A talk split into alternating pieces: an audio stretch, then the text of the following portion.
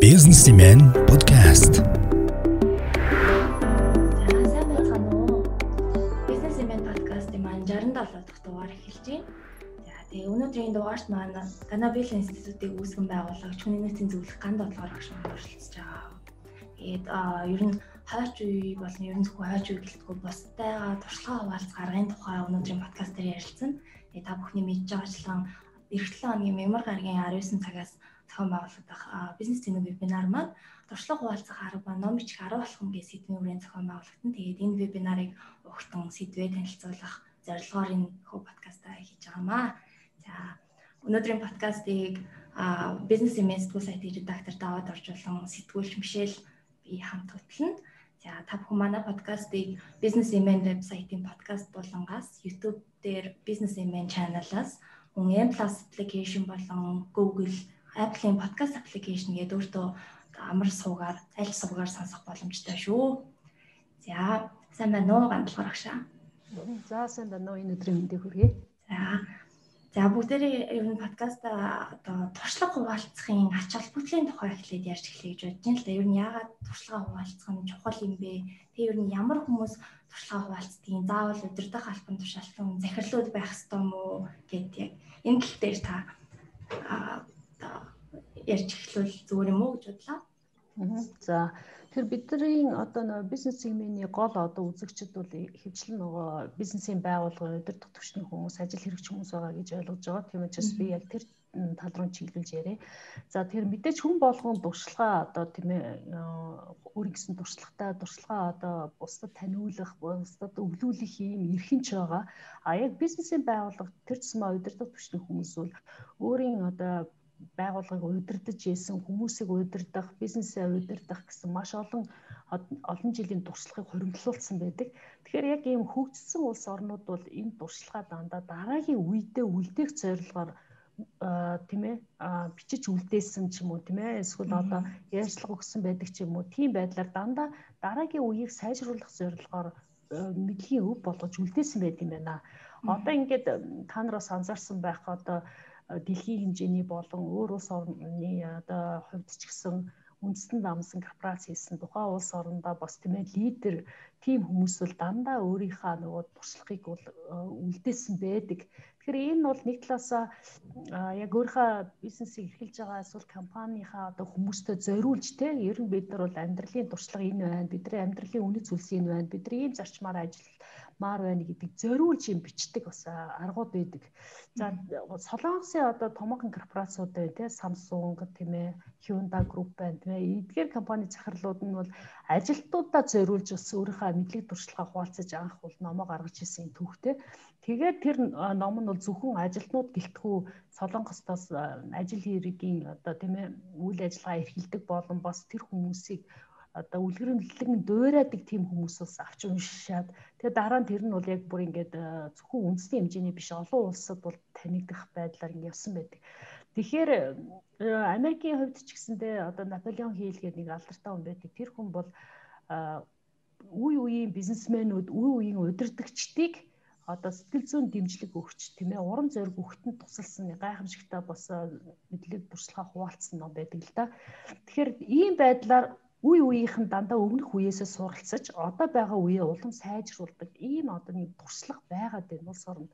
А манай Монголд бол одоо тэр нэг сайн дэлгэрээгүй одоо танд хараараа томоохон бизнесмэнүүдээс яг ном бичсэн хүн байна уу гэж нэг бодоод үзээрэй. Улс төрчид э, нийгмийн зүтгэлтнүүд л бол нэг ном бичсэн байгаад байдаг. А яг дуршлагаа хуваалцаж дараагийнхаа өвдөө өвлүүлдэг ийм аргууд олон аргууд байна л да. Ментор байна, сургалтын хэлбэр байна, ном бичих гээд олон аргууд байдаг. Тэгэхгүй бол бид нар биш үү энэ олж авсан мэдлэг дуршлагаа өөртөө авч явж дуусгах гэдэг байгаа байхгүй юу? Та мундаг мэдлэлтэй ээж болно, мундаг одоо хүмүүсийг удирддаг дуршлагатай, нөө хавтай байж болно Тэгээд юу гэж гэдэг ийм асуулт гарч ирж байгаа. Яа тэгэхээр та тэр үедээ мундаг байсан байж болно. Гэтэл таны дараагийн чинь бизнесийг залгамжлах хүмүүс таныг одоо тэр дараагийн үед чинь таны тэр олж авсан туршлагыг чинь суралцаад, туршлагаас нь суралцаад өөрийнхөө одоо хийж байгаа ажлаа сайжруулах, одоо эрхэлж байгаа бизнесийнхаа үйл ажиллагааг сайжруулах одоо тийм ажлыг та хийсэн үү гэдэг ийм асуулт гарч ирж байгаа. Тэгээд нөгөө MCS-ийн гэж ерөнхийлөгч инх төвшин бас нэг юу ярьслага өгсөн байсан. Ер нь манай одоо томоохон компани захирлууд ер нь бол тэ мэдлэгээ өвлүүлэх юм ном бичих хэрэгтэй юм байна. А мөн ярьж тэ олон нийтэд бас хийж бүтээсэн юм а таниулах хэрэгтэй юм байна гэж ярьжсэн байхгүй. Тэ энэ бол одоо яаж юм хэрэг яг одоос хийж нэрээ бид нар бас мэдлэгээ хуваалцах цаг нь болсон юм биш үү? Одоо зарим яг хуу миний ноу хаа би одоо өөрийнхөө сурсан юм а бусдад алдчихгүй гэдэг юм айц ч юм уу байгаа бах. Гэхдээ том зургаар нь харах юм бол та өөрийнхөө байгууллага болон одоо өсөлдөгч салбарын улс хэмжээнд улс одоо улс орны хэмжээнд та мэдлэгээ түгээснээр маш том буян үлдэж байгаа. Таны тэр мэдлэгийг дараагийн үеийн үлж авах тийм гайхамшигтай юм байгаа гэдгийг л ойлгох хэрэгтэй. Аа тэгэхээр одоо нэг асуудал гарч ийн одоо ном гэд яг гэхээр ном бичин гэхээр л бол тэгэл баг нэг тусгай хүмүүсийн хийдэг ажил гэсэн тийм тэгвэл ойлгостой шүү дээ одоо. Аа том захирлууч ялаа ном бичин гэсэн сугаар за одоо яаж бичих нэг арга техникийг мэдэхгүй болохоор айдаг ч юм юу чинь том айдас байгаад тэгэхээр ер нь аа яг ингээд бодоод үзэхээр бас ном бичнэ гэдэг бас тийм амар хэцүү ажил биш те. Ингээд аа мэрэгжлийн зохиолч биш. Энгийн одоо зүгээр шал өөр мэрэгжлийн хүмүүс гэсэн гоё ном бичих тохиолдол зөндөө байдаг те тэгэхээр ер нь яг найзыг арилгахын тулд юуг ойлгосон байх хэвчээ. Ягаад заавал ном гэж тий. Аа. За тэг ягаад зөвхөн ном бэ гэхээр ном бол ер нь мэдлэгээ одоо үлдээх, мэдлэгийн өвийг дараагийн үедээ үлдээх хамгийн сонгодог арга. За тэгээд одоо жишээлбэл бид нар яг одоо саянсан шүү дээ мэдлэг туршлагаа өвлүүлэх олон аргууд байгаа гэсэн тийм ментор хөтөлбөрөөр өөрийнхөө одоо залгамжлагч хүмүүстэй ингээд зааж өгөх тийм ээ. За сургалт хэлбэрээр бусад хүмүүс танхимаар одоо өөрийнхөө сурсан юмаа зааж өгч болж байна за ярилцлага өгч болж байна гэх тийм. А гэтэл эдгээр зүйлүүд минь бол за яг дижитал хөгжсөн учраас ярилцлага маань ингээд тий интернетэд үлдчихэж байгаа. А гэхдээ нэг удаагийн ярилцлагаар тэр хүн бүх санаагаа гаргаж ирч чадахгүй байгаа учраас ном бол сонгодог хэлбэр хിവэрэл байгаад байгаа. За саяхан би бас нөгөө энэ Bill Gates байна, Warren Buffett байна. За тэгэл Principles гэх номыг бичсэн мундаг хүмүүсийн номыг уншлаа л та. Тэгээ тэр ном бичих болсон гол шалтгаанаа саний миний ярьсантай л яг ижлэн тайлбарлаж байгаа байхгүй юу. За одоо би хийж бүтээх юм а хийчлээ. Нэрээ би юу хийж бүтээсэн, ямар алдаа оноо гаргасан, тэрийгэ дараагийнхаа үед өвлүүлэх ёстой юм байна гэдгийг ойлгоод одоо л бичихгүй болохгүй гэдэг ийм байдлаар бичсэн ийм түүх байгаад байгаа. Тэгэхээр манай даваад орж хоёр дахь асуултанд хариулахад бол ном бичнэ гэдэг бол нөгөө гурван буйны нэг гэж ярьдэн шүү дээ тий. Мод харих хүүхэд гаргах за тэгээ гуравдугаарх нь ном гэдэг. Тэгэхээр энэ гурав биш үү те нэг талаараа гуруулаад нэг нэг сэжмээр ижилхэн одоо ойлголттой байгаад байгаа. Нэг юмараа ижилхэн. Тэр нь юу вэ гэхээр үржүүлэхийн одоо хүр дээр явдаг гэсэн. Хуулиар явдаг гэсэн. Та нар одоо ингээд нэг мод нэг модны үр тайраа тэр үрээ ургуулад янгуут нь мод болоо мод нь төгөл болоод бүр ой болтлоо томордог штэ.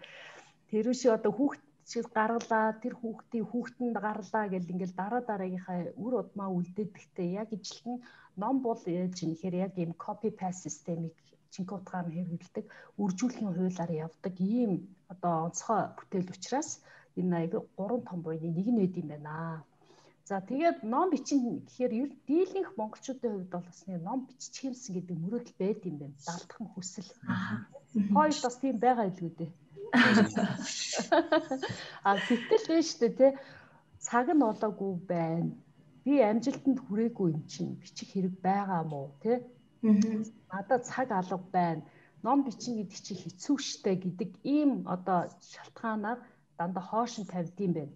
За тэгээ миний одоо хүндэтгэж авдаг мундаг мундаг одоо бизнесмен, удирдах төвчний хүмүүсийг би бас ном бичээч гэдэг санал тавихаар тэдний юу гэж хэлдэг вэ гэхээр өө би болоогүй, цаг нь болоогүй гэд ингээд дандаа ерөнхий шалтгаан тийм байгаад байдаг. Тэр их харамсалтай. Юу нь харамсалтай вэ гэхээр бид нар одоо хизээ өгөхөө мэдэхгүй шүү дээ. Тийм дээ. Тийм учраас бид нар одоо залуудаа ч гэсэн одоо байгаа яг энэ цаг мөчөөсөө ер нь бол бичиж эхлэж үлдээх хэрэгтэй гэж бодож байна.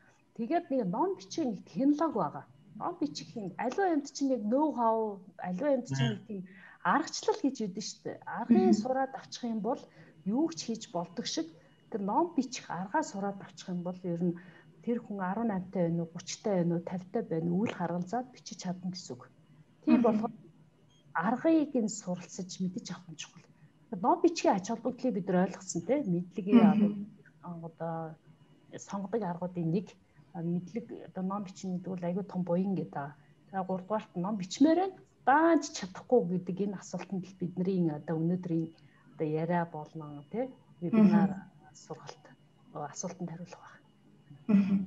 Тасаа хэлээ одоо миний бий болоогүй гэд энэ бол хамгийн одоо түгээмэл шалтгаан бэрхшээлээд байгаа. Өмнөөс гадна ер нь яг ном бичих гэсэн зал төсөлтөө хүмүүс тулгардаг яг түгээмэл айдас бэрхшээл юу вэ? Жишээ нь одоо энэний тухай одоо мянга мянга ярьцсан штэ гэж гэдэг юм уу одоо тиймэрхүү маягаар хүмүүс яг яагаад зэрвэдэд юм бол тэгээд энэ одоо ийм бэрхшээлүүд айцаа яаж даван тулах вэ?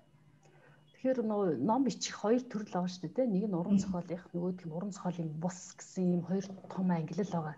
Тэгэхээр яг би аль төрлийн номыг бичих вэ гэдэг э, төрлөө одоо сонгож хэрэгтэй гэсэн. За миний хувьд бол уран зохиолын ном гэхээсээ илүү уран зохиолын бус тэр э, дотроо одоо хувь хүний хөгжлийн одоо номыг бичих одоо дуртай а тэрүүгээрээ мэрэгсэн а яг тэр бол миний өнцөг багхгүй юу Дээрээс нь одоо хувь хүний хөгжлийн хэдэн зуун ном байгаад байна. Тэгээ минь бичих үнцэг юу вэ гэдэг энэ асуултанд хариулахаас эхэлнэ гэсэн үг. Тэгээ би анх нөгөө 35 настайдаа анхныхаа номыг ингээ биччихээд яг ингээ хөвлүүлэх гэсэн чинь ямар саад бэрхшээлтэй тулгарсан бэ гэхээр яг өөрийн чинь одоо санаа зовноод байгаа өөй гандлороо чи одоо ийм залуу тэгээд дээрээс нь амжилтанд хүрээгүй ээжээж номыг чи унших хүн байгаа мó те тэгээд одоо энэ амжилтанд хүрсэн хойноо ер нь нас дээр гарсан хойноо дурдтгал хэлбэр хэлбрээр л бичтiin биш үү гэдэг ийм санаа зовнил юм уу? Эсвэл нөгөө талаас одоо шүүмжлэлт ийм хандлага бол харагдсан За нөгөө талаасаа одоо Монголд одоо ном бичээд ер нь бол ном ашиггүй байдэн штэ унших хүн байхгүй баг юм чи шатах юм биш үү гэдэг ийм олон өнцгөөс бол харагдчихсэн. А гэхдээ миний итгэл үнэмшил юу байсан бэ гэхээр хүн бол амжилтанд хүрж явах явцдаа тийшээ зорж явах явцдаа хамтдаа одоо тийм ээ амжилтанд хүрье гэдэг энэ сэтгэлээр хандаж бичсэн учраас гаргана гэдгээрээ гаргасан Тэгээ тэр ном маань одоо олон жилийн турш бестселлер болж олон хүмүүсийн амьдралыг өөрчилсөн байх жишээтэй. Тэгэхээр нөгөө хувь хүний хөгжлийн өчнөө олон ном байгаа юм чинь чиний ном юугаараа ялгагдах юм бэ гэхээр ерөөсөө нөгөө зорилтод зах зээлээ тодорхойлчдаг. Ер нь миний өгөх гээд байгаа мессеж хинт зориулах юм бэ? би ямар хүмүүст энэ мессежийг өгмөр байгаа юм бэ гэд өөрийнхөө хүсэж байгаа болон өөрийнхөө чаддаг одоо нөө мэдлэг ба шүү дээ. Хүн болгон өөртөө одоо олон жилийн дурслаг мэдлэг хоригдлуулсан байгаа. Миний мэдлэг хэний асуудлыг шийдэх үү? Хэний одоо нөгөө тэ сонирхлыг татах вэ гэдэг юм зорилттой зах зээлээ тодорхойлоод тэгээ өөрийнхөө өнцгийг гаргаад ирнэ гэсэн үг. Тэгэхээр одоо та нар жишээлбэл ингээд дурслага хуваалцах хэрэг би одоо жишээлбэл цаг төлөвлөлтийн өөр ингэсэн аргачлалтай байвал тэр аргачлалаа бусад цаг төлөлтийн аргачлалаас юугаараа ялгаж харах вэ гэхээр ерөөсөө Монгол хүмүүсийн сэтгэлгээний онцлог тохирсон юм байна. Яг энэ Монгол хүмүүсийн сэтгэлгээний тохирсон аргачлал хэлбрээр ном бичигдэг хүн байгаа юм байна. За би энийг одоо тэр номынхаа нэг бүлэг болгож оруулъя гэд ингээд өнцгөө гаргаад ирнэ гэсэн. За тийм байдлаар нөгөө хүмүүсийн ерөөсөө бид нар энэ унших гээд байгаа уншигчдын ямар асуудлыг шийдэх вэ гэдэг асуултаас эхэлдэг. Тэгж чад өөрөө чи өнцөг гарч ирнэ гэсэн үг. Тэгэхгүй бол нөгөө өнөөрэ хүний хөгжлөхээр би чинь одоо бичиж чадах ч илүү үгүй ч илүү тэр чиглэлээр ном гарцсан ч юм бэлээ үгүй ч юм бэлээ гэдэг ингээ хоош тавьчихдаг. А гэтэл яг ном бичгээр төлөвлөж байгаа бол яг миний салбарт хэдэн ном гарсан ямар өнцгөр идэр бичигдсэн орчуулгын хэдэн ном байгаа юм Монгол зохиогч хэдэн ном байгаа юм гэдэг энэ судалгааны ажлаас эхэлнэ гэсэн үг.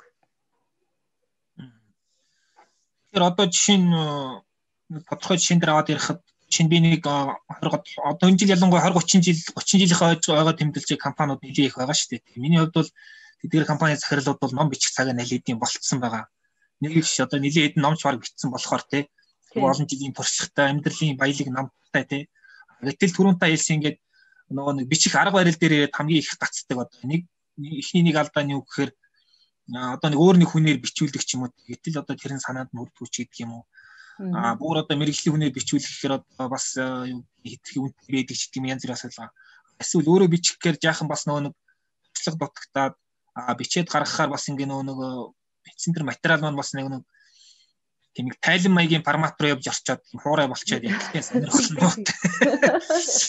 Тэгэхээр а одоо угаасаа нэг ерөнхий зарчим байгаа шүү дээ. Одоо хүн өөрийнх нь тухай бичгэд ер нь хамгийн сайн бичдэг гэдэг. Тэгэхээр яг одоо тэр таны хэлсэн тэр туршлагаа ингээд ажилч олон нийттэй ингээд бизнесийн хаваалцаад үлдчихээ тэр 20 20 30 жил ингээд явцсан бизнесийн баялаг намтарсан ямар зарчмууд ихлээд ойлгосон байх хэрэгтэй хамгийн эрг гэдэг мэдээж бид нар вебинар дээр илүү детальчж ярих бах тий энэ талаар ярих.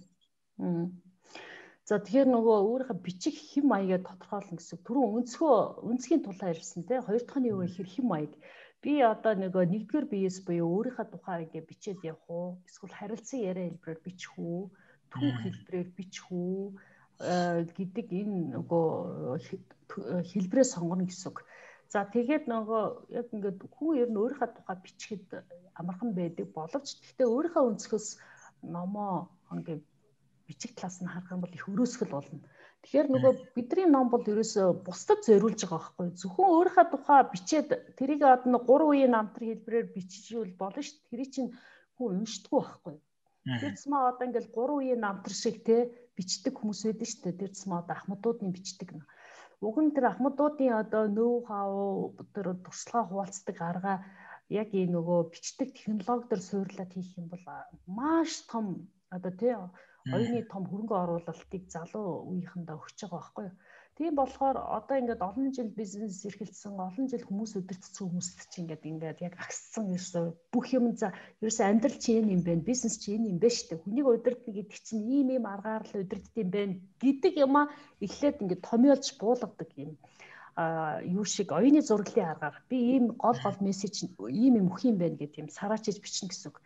Тэгэл одоо жишээлбэл за би эхлээ залуу насаа бичияч гэдэг юм те.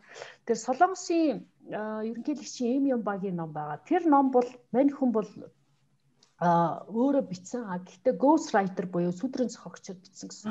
Хоёр янз байдаг гэсэн. Өөрөө яг ингэж тайпинг хийгээд өөрөө төлөвлөгөө гаргаад бичих нэг арга байна. Хоёрдугаарт нь ghost writing буюу сүдрэн зохиогч арга байгаа. За энэ сүдрэн зохиогчдаг бол ихэвчлэн айгүй завгүй те өөрөө ерөөсөө бичихч одоо тийм зав байхгүй, сонирхол байхгүй гэж болно. Гэхдээ одоо мэдлэгээ ном бичмээр байдаг, бичээ бичмээр байдаг. Тэгээд ном бичээ сууна гэдэг чинь бас их сахилга бас шаардсан шүү дээ. Тэгээд дэрэнгуут нь одоо мэрэгжлийн хүмүүсийг одоо хөлсөлж бичдэг хамтын бүтээл болгож бичдэг юм арга байдаг. А нөгөө гурав дахь арга нь юу вэ гэхээр одоо миний мэдих Батулга гэдэг одоо ном шүү дээ. Тэр хүн бол өөрийнхөө тухай бичээгүй хин нэгэн тэр хүний тухай ном бичиж байгаа байхгүй. Тэгээд ирэхээр энэ ном бол одоо Батулга ерөнхийлөгчийн өөрийнх нь оюуны өмч биш. Тэр бичиж байгаа хүний оюуны өмч болоо хувирчдаг. Тийм болохоор нөгөө би яг ямар хэлбэрийг сонгох вэ гэдэг бичих хэрэгтэй. А Дональд Трамп Америк ерөнхийлөгч Дональд Трамп хамгийн анхныхаа одоо Art of Deal гэдэг номыг бол ghostwriter-аар бичүүлсэн. 45 мянган доллар төлж бичүүлж исэн. Тэгээд тэр хүн бол яг өөрөө бичснээр бичүүлдэг. Тэгэхээр ийм бод консалтант гэх юм уу те аутсорс үйлчлэгээр бичүүлдэг арга байна. За тэр Барак Обама, Мишель Обама эдгээр бол бүгдээр бас тэр аргыг ашигласан гэсэн үг. Тэгэхээр яг бичдэг технологиг мэдсэн байх юм бол тэгж одоо нөө өндөр үн төлөөд бичүүлээд авах бол шаардлагагүй яг өөрөө бичих хэрэгтэй. Гэхдээ өөрөө бичлээ гэдэг нэг юм өөрийнхөө хувийн намтрыг бичих юм бол хинт ч одоо өгөөжгүй шүү дээ тий. Тэгэхээр одоо нөгөө бичгтээ гол гол мессежээ бичээ тэрийг одоо юм оюуны зураглаар гол гол төлөвлөгөөгөө гаргаатай би хичээл дээр илүү нарийн одоо оруулна. Тэгэнгүүтээ за би нэг 5 бүлэгтээ бичье. За эхний бүлэг нь ерөөсөө хүүхд насныхаа амьдралыг бичье Хоёрдугаарх нь одоо эдэр насныхаа тухай бичиж гэдэг юм уу те. Эдэр наснда юу алдчихсэн, юу онжсэн бичиж гэдэг юм уу. Тэгэхгүй бол ерөөсөө би баглагаа ингээд ороо тэгсэн байхгүй юу тэгээ тэгээ тэгээ тэр чинь тэр хүн л хамаатай тэр хүний үр хүүхдүүдэд нь л хамаатай болох гэдэг байгаа байхгүй гэтэл би энэ одоо уншигчийн өнцгөөс харах хэрэгтэй байхгүй. Би энэ номыг бичиж үлдээснээр энэ хүмүүс юу сурж авах юу ойлгож авах гэдэг талаас нь бичих юм бол тэр маш өгөөжтэй бол тэр бестселлер номын одоо гол мессеж нь юу вэ гэхээр бусдын асуудлыг шийдэх. Бусдад туслах зорилгоор бичдэг аргачлал баггүй юу Тэрнээс ч хүн юу ч бичиж болно шүү дээ тийм ээ. Одоо өөрийн чи хэлдгээр станер тидоо төрсөн ингэсэн гэдэг нөгөө намтар хэлбэрээр бичвэл бичээд байна. Гэхдээ тэр нь хинт хэрэгтэй юм. Хүмүүсийн ямар асуудлыг шийдэж байгаа юм гэдэг дээр асуулт нь тэмдэг болчихж байгаа байхгүй. Тэгээд бас ингээд жишээ татахтаа зөө би нэг энгийн техник хийлээд үгүй. Хүн жишээ татахтаа номон дээр одоо нөгөө өөр шилдгээр сурагч ч юм уу те шинжлэх ухааны нийтлэл болчих гээд идэв шүү дээ. Одоо мэрэгжлийн хүмүүсийн нэг зовлон тийм байдаг. Одоо менежмент ухааны багш гэл бичлэг гэвэл менежментийн бүх онолуудыг бичээл, бүх загварыг бичээл тэгэл дуусчдаг. Эргээ харсан чи сурагч болоод дуусчдаг байхгүй. Тэгээ одоо би бас нөлөө бүхий нэг хүний номыг унссан. Тэгээд надад ер нь нэгдүгээр таалагдаагүй. За таалагдаагүй шалтгаан нь юу вэ гэхээр тэр хүн бол хит нөгөө юм макро эдийн засгийн тухай бичээлээдэг, бичээлээдэг. Тэр нь яг хүнд энгийн хүн ойлгох үс хэмжээний бичигдээгүй учраас тэр бол ингээ мэрэгжлийн ном болоо хувирчиж байгаа байхгүй. Гэтэл өөрөх нь гол өгөх гээд байгаа юм нь бол хүн болгон эдийн засгийг ойлгох хэрэгтэй гэдэг мессеж байгаа өгөх гээд идэг. А гэтэл бичсэн юм бол ингээд макро эдийн засгийн бахан онл ярьчихар чинь нөгөө зорилттой зах зээл буруу тодорхойлсон гэсэн үг байхгүй. Тийм болохоор нөгөө 5 дугаар ангийн хүүхд хүртэл уншаад ойлгох үз ном бичиж чаддаг. Тийм чадварыг л бестселлер ном бичих чадвар гэдэг байгаа. Тэгэхээр манай одоо энэ удирдагчид юу гэж харах вэ гэхээр өөрснийгөө ингээд за би болоогүй би чадахгүй байх эсвэл хин нэг намайг ингээд биччихээр шүүмжлэх байх гэдэг нэг майцтай ч юм уу те нөлөөлдөг бас нэр хүнд эго үзэл бас нөлөөлөхийг бол үгүйсэхгүй а яг ингээд бичдэг ингээд хүмүүст бол эхнийхээ бүтээлийг гаргаад дараа сайжруулах боломж байгаа гэж үзсэх тэр хандлагаар бичих юм бол ер нь гараас нь гарна гэсэн. Төрөө нөгөө жишээ ярьжсэн хүн биш үү номон дээр одоо нэг өөрийнхөө амьдралын ч юм уу сул хувь хүний хөгжлийн ч юм уу ингээд ном бичгтээ гурван төрлийн жишээ заавал оруулах хэрэгтэй гэж үздэг. Нэгдэг жишээ нь одоо ямар жишээ вэ гэхээр хүн болгоны сайн мэддэг те тийм хүний тухай бичнэ гэсэн үг. Одоо хин ч гэдэг Билл Гейтс ч гэдэг юм Стив Джобс ч гэдэг юм уу, те одоо Чингис хааны тухай ч гэдэг юм уу. Тэгэнгүүт бүгд аа тийм тийм би тэр хүнийг мэднэ гэд нөгөө түүх одоо тэр жишээг ингээд толгой дахиж уншдаг гэж байна.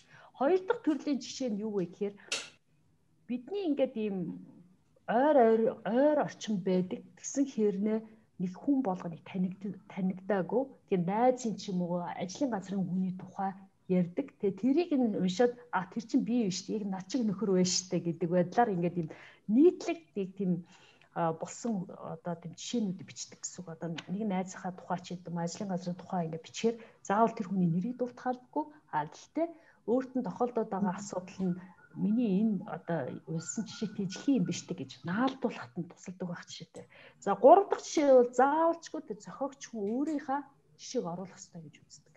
Тэгэл өөрөө алдаж онсон, өөрөө тэ ухаарсан ч гэдэг юм уу тэ өөртөө тохиолдсон хөвгөлтэй жишээг хэлэх замаар наалдуулж өгдөг. Тэгэнгүүт нь уншигч юу гэж хаддаг гэхээр тэр бичиж байгаа хүнийг за энэ хүн ч гэсэн бас л хүн л юм биш үү тэ энэ хүн ч бас начиг алдаа гаргасан юм биш үү ер ингээд алдаа гаргаад явж байгаа бас сайжирч болдгийм биш үү гэдэг ч юм уу тэ ингэж нөгөө өөртөө наалдуулж аваад нөгөө одоо уншигч одоо нөгөө бичигч хоёр чинь нэгэн цул болж байгаа байхгүй гих байдлаар нөгөө жишээгээ тэгэж бас нэг юм гурван өнцгөр ингэж бичих юм бол хүмүүст их наалдастай байх жишээтэй.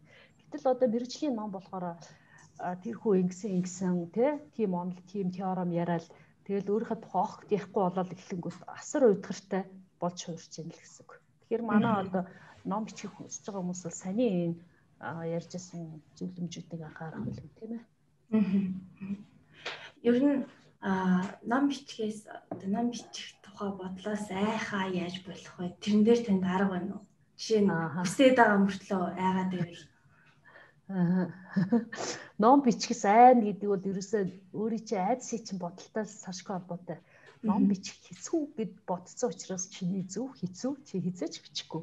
Харин ном бичих технологийн хөө ойлгоод харахаар хүний сэтгэл багтдаг байхгүй. Аа. Нэр ийм юм биш үү? Яагаад би одоо хүртэл хойшин тавиад ирсэн юм бэ гэл ингээл бүр ингээл те ингээл цээжин дүүрэл ерөөсө бүр байж ядаад яг ийм үе ирдэг байхгүй. За яг энэ үед хизээ ирдэг вэ гэхээр ном бичих сургалтанд суусан үед ирдэг. Би Мичгааны их сургуульд хүний нөөцийн менежментээр нэг жил мэрэгшин суралцсан дээ. Тэр үед нөгөө яг тэр хотод яаж бестселлер ном бичих үү гэдэг сургалт болоод тэр сургалт нэлээд үнэтэй байсан юм аа. 1500 доллар. Тэгээд бас нөгөө харамж хармалж байгаад нөгөө буруу харж ивэл зүг харж инээ шиг цоглуулж цоглуулж байгааг суусан. Суусан чинь суусан өдрөөсөө л бүр нүд гэрэлтэй л өө ин чи тийм хэцүү биш юм байна штэ гэл. Тэгээд сургалт нь суугаад дуусны дараа ном бичнэ гэж төлөлгөөтэй гарсан. Тэгээд 6 сарын дараа бичсэн. Тэгэхээр яаж юм ихээр ерөөс аргаа мэдсэн болохоор нөгөө цээжинд багтаад нөгөө ном бичнэ гэдэг айдас маань алга болцсон байхгүй. Тэгэхээр үнэхээр чухал юм билээ тэр ном бичих технологиг одоо сураад ах юм бол. Аа. Тэгээ та түрүүн бас хэлсэн одоо би 18 таа байна уу 35 таа байна уу те эсвэл бүр одоо карьерийнхаа эцсээр байна хамаагүй гэж хэллээ. Тэгэнгүүт одоо жижигч томч ер нь ном туршлага хуваалцах энэ одоо сэтгэлийн хандлага бас бидэнд дутагдаад ах шиг байна те. Яг үнэ, яг үнэ. Бид нар бас энэ ном бичин гэдэг чинь мэдлэгээ хуваалцах арга юм байна гэдгийг олж харах нь аюул чухал байгаа.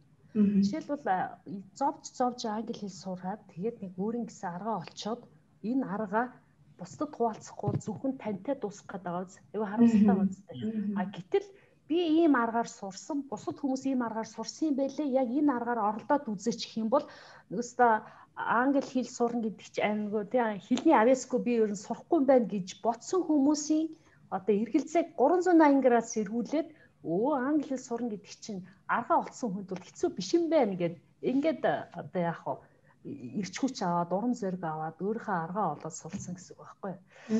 Жишээлбэл би бас нөгөө англи хэл сурах гэж бас нэлээд зовсон. Тэгээ өөрийгөө би ер нь хэлний авяас хүн байна гэд итгэчихсэн хэдэн жил явлаа шүү дээ.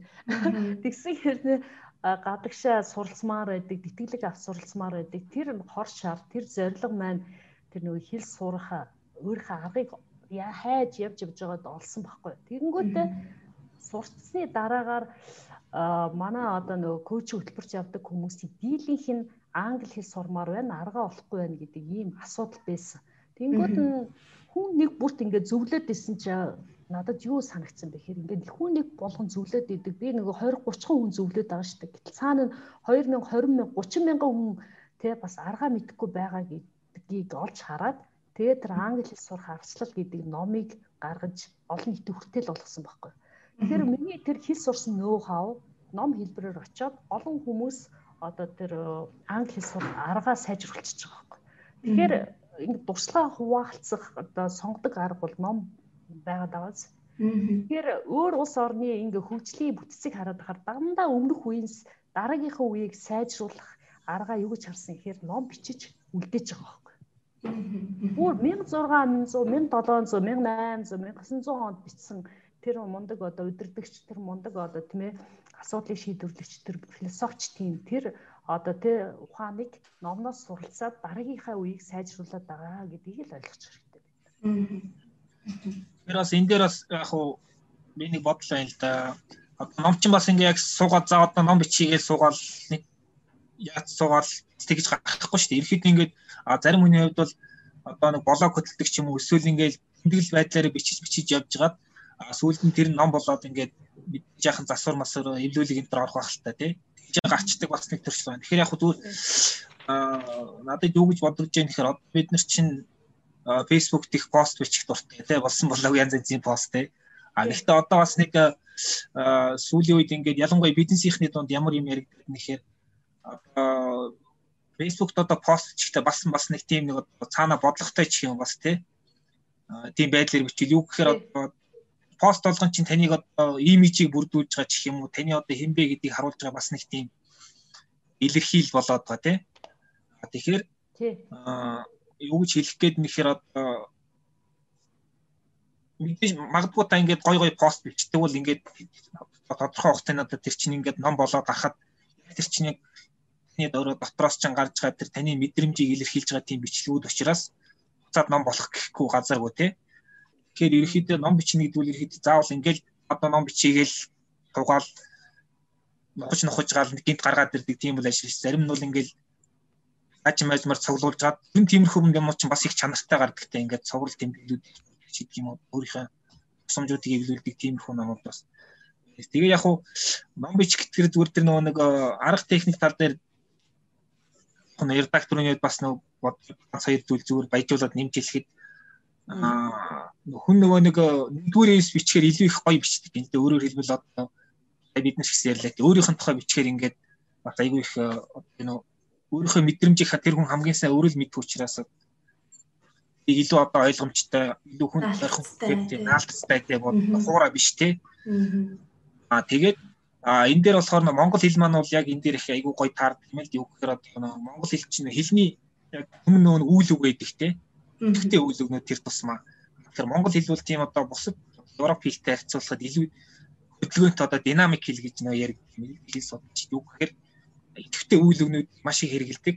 Идэхгүй одоо нэг игд гэж нөө нөхцөлтэй үйл өгнүүд айгүй хэрэгэлдэг. Одоо яг сүүлийн үед аягүй их очиад байгаа учраас нөгөө нэг янз янзын стандартууд орж ирээд тэгэхээр а хэрвээ та ингээд зүгээр хувийнхаа туршлагыг одоо Facebook-ийн пост хэлбэрээр чинь хөдөлгөөний тэмдэглэж байна уу, номч байна ингээд чихтэй.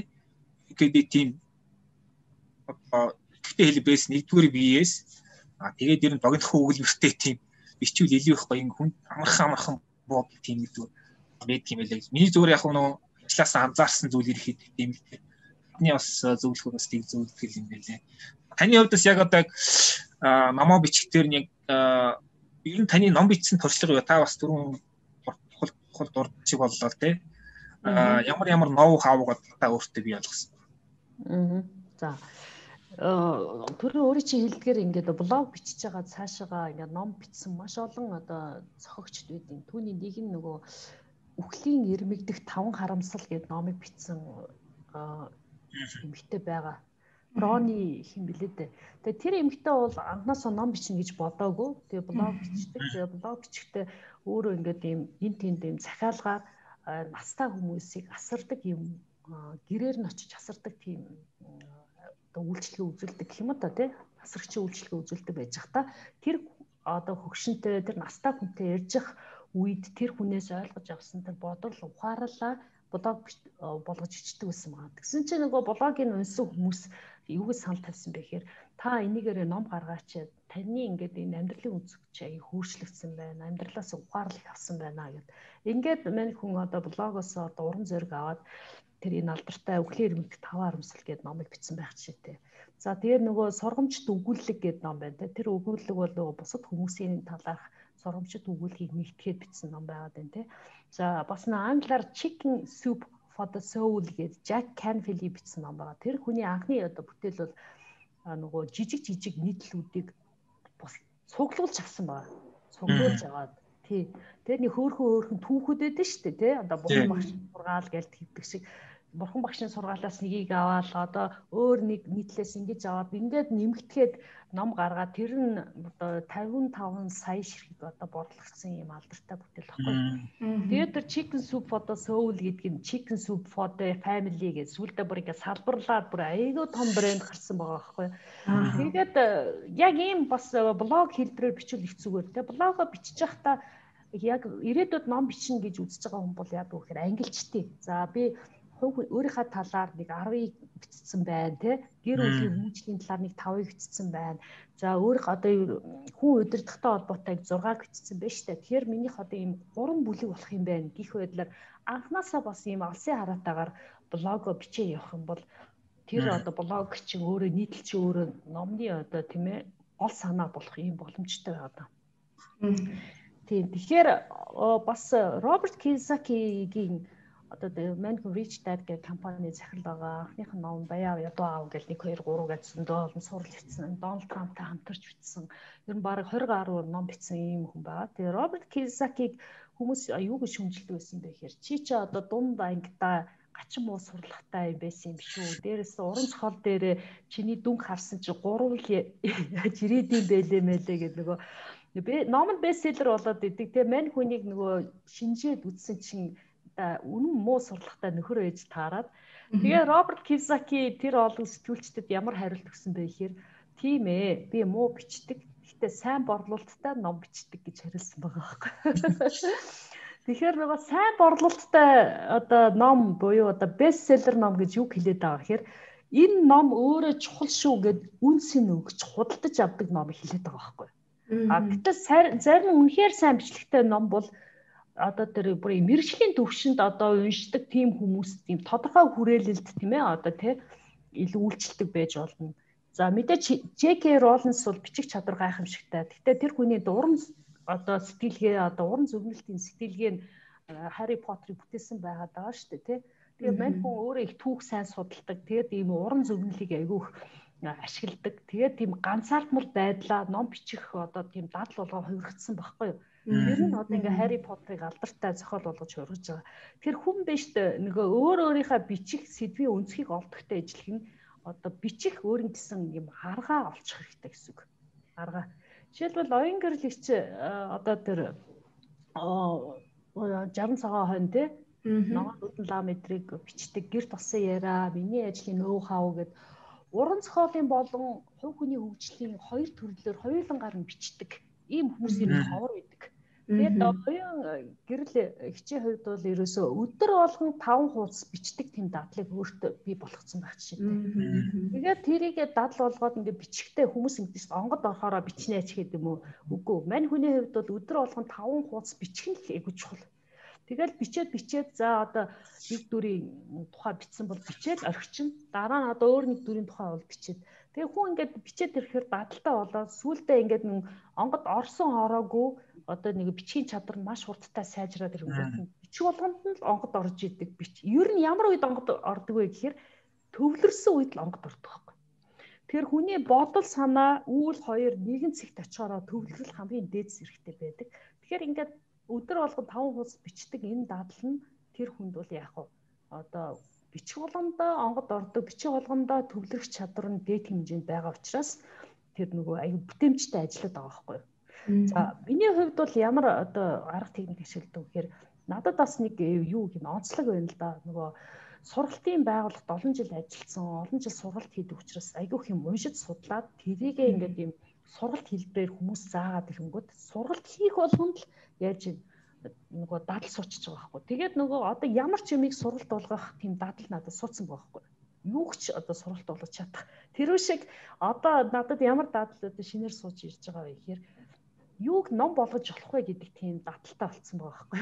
Тэгээд яаж оригинал болгож болох вэ? Хүний нөгөө сууж болох вэ? Оригинал санаа яаж болгох вэ? бусдын номыг уншаа санаа авч болно. Гэтэ тэр оригинал байх хэрэгтэй гэдэг имийг ойлгоцсон учраас ер нь ямар л бол ямар ном бичих тийм одоо нөө юу хамтагддаг гэдэг. Хамтагдаад. Яр яр хамтагддаг болчт юм бэ дээ. А мэдээж нөгөө амар хоббитэй юм шиг эдийн засаг бичээ санхүү хичээл ингэхгүй л дээ. Зүгээр хувь хүний хүмүүс хувь хүн дотор хувь хүний хөгжлийн одоо явцад хүнд ямар асуудал байна тэр асуудлыг шийдэе гэдэг ийм зорилгоор бичиж байгаа юм. Тэгэхээр миний одоо анхны тэр амжилттай харуулах ном бол зорилготой байх, зорилгынхаа төлөө тууштай байх нь ямар чухал юм бэ гэдэг мессежийг өгөх зорилгоор анхны номоо бичсэн.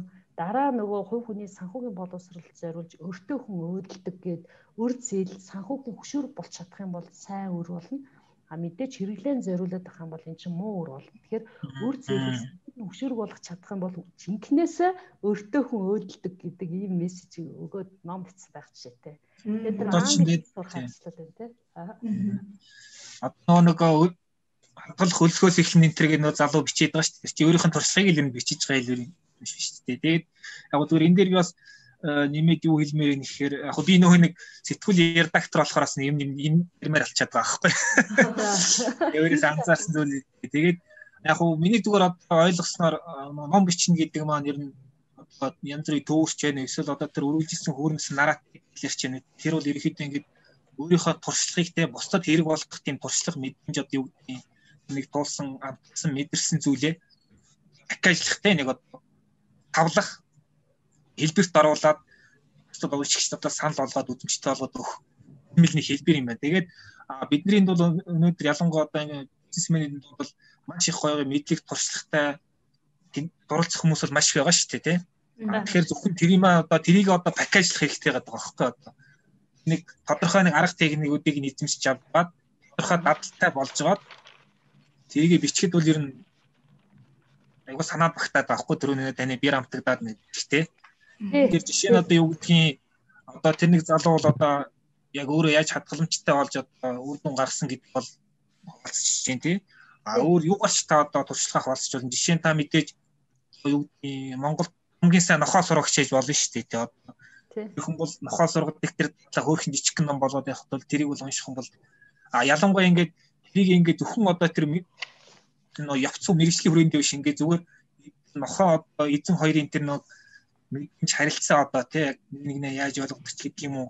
Амтны сэтгэл зүй хүний сэтгэл зүй холиод ингээд бас нэг хөөрхөн философи асуудал хөндөд биччихвэл чинь бас ингээд улам илүү бүр масс төрөхөр болохоор ерөнхийдөө ном бичнэ гэдэг ялангуяа юм бичнэ гэдэг ерөнхийдөө бол хэцүү юм бол биш гэдэг л мессежийг л гол нөхөх гэдэг. Тэгээд олон та ингээд өөртөө чиг дуурах хэрэггүй тэндээс одоо хуурай тийм баримтууд одоо сурчлагын тийм байсыг хуулах хэрэггүй. Гол нь та өөрөө юу мэдэрж जैन тэр мэдрэмж чинь хүмүүсээр нь ямар юу ямар асуудлыг шийдэхэд тулах уу, ямар мэдээж өгөх үү, юугаар ашигтай вэ гэдгийг л таар гэ. Тэгээ яг хөө энэ дээр би зүгээр нэг техникийн шинжтэй зүйл хэлэхэд аа ер нь юм бичихэд ингээд Facebook-ийн пост ч нэ Twitter-ийн жиргээч вэ нүү блогийн одоо хүнхэн нийтлүүлч вэ нүү одоо текстэн дотор юу анхаарах вэхээр дөрөвний хэлсэнтэй нөгөө нэг итгэвтэй үйл итгэвтэй үйл өнөд та ашигла гэдгээс гадна аа онцгийн шаардлагагүй тэмдэг нэр төвөр өгнүүдээс их зайлсхийгээрээ тэр чинь ингээ нөгөө нэг гутгаа жаахан бүдгүүлээд идэг тийм даваа талтай. Энэ бол сонгодог тийм редактор хүн болгоны баримтлалыг тийм жишээ л дээ. Тийм маа даадэрж гоё санаа хэллээ нөгөө how to гэдэг английн номнууд байдаг байхгүй юу? Яаж хийх үү? Яаж ийм Тэр английн ном бол Америкт улсад тэр чигээрээ хідэн саяараа байдаг. Энэ юу вэ гэхээр ерөөсөө л аргачлалын зааж байдаг байхгүй технологийн тий. Тэгэл одоо яаж унших уу? Яаж одоо асуулт асуух уу? Баг яаж сонсох уу? Ерөөсөө яаж яаж асуултын бүх хариулт нь тэр ном байгаа байхгүй тийм төрлийн номнууд байгаа. Тэгэхээр яг тэр энэ мундаг мэдлэг өв монгол хэл дээр монгол хүний ухаанаар яг өвлөгдөж үлдээмээр байгаа байхгүй. Жишээлбэл одоо ингээл MCC од жаргал сахирал яаж хүмүүс яаж одоо ингээд корпорац болгож те MCS гэдэг нэр хүндтэй брэнд болгосон бэ гэдгийг бичмээр байгаа даа байхгүй. Тэрийг бид нэр уншаад дараа дараагийн одоо захирлууд нь эндээс суралцаад MCS-с одоо дутгааргүй тэр компаниг дараагийн үедээ бүтээмээр байх жишээтэй ч юм уу те. Одоо удирдахч эсвэл мундаг сэтгүүлч байвал одоо тэр сэтгүүлч хүн яаж асуултыг ухаалаг асуудгийг те тэр хүнийг ухаж гаргаж ирэхин тулд ямар асуулт байдгийг гэдэг тийм ном хүртэл байгаа байхгүй. Тэгэхээр хүнд өөрөөсөө юу байна түүгээрээ дайлна гэдэг шиг өөрт байгаа тэр мэдлэг туршлагаа хуваалцах гайхамшигт арга бол ном. За тэр ном нь бол одоо дижитал байна уу, хэвлэмэл байна уу? Энэ бол дараагийн асуудал. Тэгээд номын нэг гой үр өгөө чинь юу гэж гэж даваадарч одоо нэг ном бичлээ гэвэл өөрийн чинь энэ оюуны бүтээл өөрийн чинь нас орсноос хойш 70 жилийн одоо хугацаанд өөрийн чинь үр хүүхдэд өвлөгдөн үлддэг маш том бит ус хөрөнгө байхгүй. Гайхамшигтай. Тэрийг бид нар наач мэдэхгүй байгаа дээ тийм монголчууд бид нар биш дээ бит хөрөнгөнд асар их ач холбогдол өгдөг болчих. Тэгэл одоо байр, сав, одоо хүмүүдэнд харагдах юмд л ингээд туушраад тэрийг л илүү чухал гэж үзээд идэг. Гэтэл тэр мэдлэг дуршлагаа өвлүүлэх тэр оюуны бүтээл бол асар том бит бус хөрөнгө байгаа байхгүй. Тэгэхээр тэр бит бус хөрөнгө нь их байх тусам л одоо орчин үед компаниуд маш сайн яваад байна. За би та нарт нэг жишээ хэлье. Alibaba бол 220 тэрбум долларын одоо зах зээлийн үнэтэй байхад тэрний 55 тэрбум доллар нь одоо goodwill гэдэг төрлийн хөрөнгөнд бүртгэлтэй байгаа байхгүй. Тэгээ goodwill гэж юу ерөөс юу вэ гэхээр тэр компани нэр хүнд тэр компани менежментийн ухаан тэр бүх нөгөө бит бус хөрөнгийг багцалж 55 тэрбум доллараар үнэлэгдэж байгаа байхгүй. Гайхамшиг. Тэгэхээр энэ нөгөө бит бус хөрөнгийн үнс нь маш өндөр байгааг мэдэрчих юм бол монголчууд нэг ч гэсэн нэг юм гаргачих юмсан гэж үзэх хэрэгтэй. Тэгэхээр энэ ном бичиг гэдэг бол ерөөсө зөвхөн та бичээд та ингээд сэтгэл ханамж аваад өнгөрөх хэд биш байхгүй. Таны энэ бичсэн зүйлийг уншаад олон хүмүүсийн амьдралыг өөрчлөх тийм агуу юм хийж ийн гэдгийг ойлгочих юм бол ном бичин гэдэг жижигхэн бэрхшээлийг давах хэмжээний том одоо яг уу сэтгэлийн тэнхет болчдөг гэсэн үг.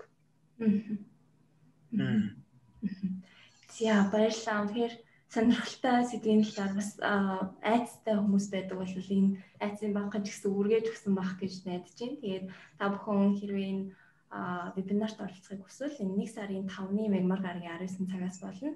Та бүхэн манай бизнес эмэн пэйжийн Facebook пэйжээр ороод тэнд пост байгаа. Тэрүүгээр дамжаад одоо хар арын маркетингийн сайтаар бүртгүүлээд орох боломжтой. Манай 1-р сарын бизнесийн вебинар маань хуваар гарсан байгаа. Тэгээд 2021 оны хамгийн анхны вебинараар гамдлахаар багшийн туршлага хуваалцах арга ба ном бичих арга алхам гэдэг вебинар байгаа шүү. За баярлаа.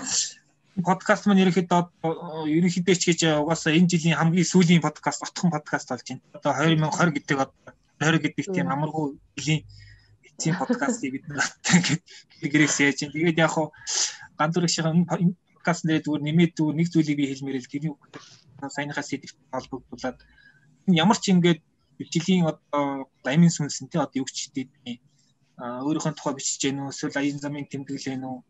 Юу урлаг байна уу? Спорт байна уу? Ер нь бичлэгийн хүн гэдэг тийм ламын сүнс байдаг. Гэтэ одоо ялангуяа бидний хувьд яг энэ нэг фактыг нөгөө нэг чад ингээд их бичлэг маань бидний сэтгүүлчдийн доторч байдаг. Тэг их бичлэг маань тийм хуурай тиймэрхүү болчоод байдаг. Тэгэхээр ер нь ямар ч тийм юм бичсэн ер нь хүн гэдэг тэр нэг ер нь хүн л унших учраас тэр чинь хүний тухай бичихгүй бол ямар нэг байдлаар те ямар ч асуудлын цаана хүн байдаг учраас нэг зүйлийг битгий мартаараа гэж тэгэл хэлмээр энэ те. Аа. За тэгээд энэ ондоо эргэж уулзъя да тийм ээ. Тэгээ. Тэгээ анхны бизнес цэгмэн подкастын анхны одоо нөгөө зочнод би байсан шүү дээ санаж байна. Тэгсэн тий. 20 оны хамгийн сүүлийн подкастын бас тэгэхээр оролцож байгаадаа баяртай байна. Тэгээ танаа бизнесийн подкастын түүхийг бичлэж байгаадаа их баяртай байна. За баярлалаа. Баярлалаа. За. За баярлалаа. За баярлалаа.